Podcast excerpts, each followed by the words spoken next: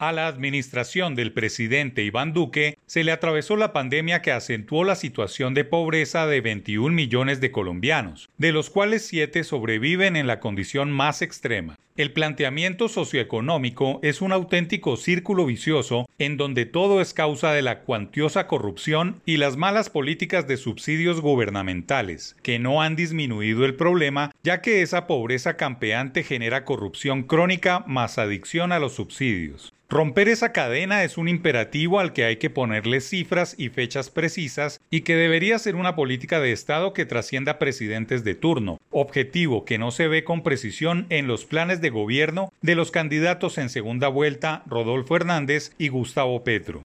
El actual gobierno ha hecho la tarea en lo que le ha sido posible, aún sin el oficio comprometido de los mandatarios regionales, quienes tienen una enorme responsabilidad en reducir el número de personas pobres en sus municipios y ciudades. La pobreza se mide en dos dimensiones complementarias, la monetaria que esculca los ingresos diarios, mensuales o anuales de las personas, medición más usada en el mundo al comparar los países, y la multidimensional que es la socialmente más aceptable y que tiene que ver con las condiciones educativas del hogar, condiciones de la niñez y juventud, salud, trabajo, acceso a servicios públicos domiciliarios y condiciones de la vivienda, factores que en Colombia son débiles en familias de ingreso medio. El año pasado, la incidencia de la pobreza multidimensional en todo el país fue de 16%, en las zonas rurales de 31,1% y en las cabeceras de 11,5%. Durante el año duro de la pandemia, 2020, fue de 18,1%, el monto más alto de la historia reciente, pues en la atención de cómo viven los colombianos se había avanzado y se sigue en un camino ascendente, pero falta camino por recorrer en un frente que realmente les cambia la vida a las personas.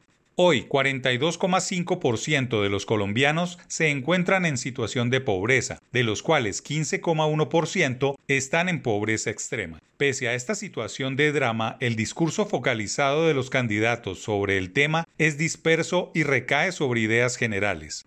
Erradicar la pobreza es un camino muy largo que compromete varios gobiernos, una o dos décadas, pero cada mandatario de turno debe ir poniendo su grano de arena. Muchas de las causas de la pobreza tienen que ver con la calidad del empleo y la educación. Una familia con un trabajo formal garantiza que los más jóvenes de su núcleo se eduquen, tengan alimentos y algo de entretenimiento. Es romperle el espinazo al círculo vicioso de carencia y apostarles a los más jóvenes.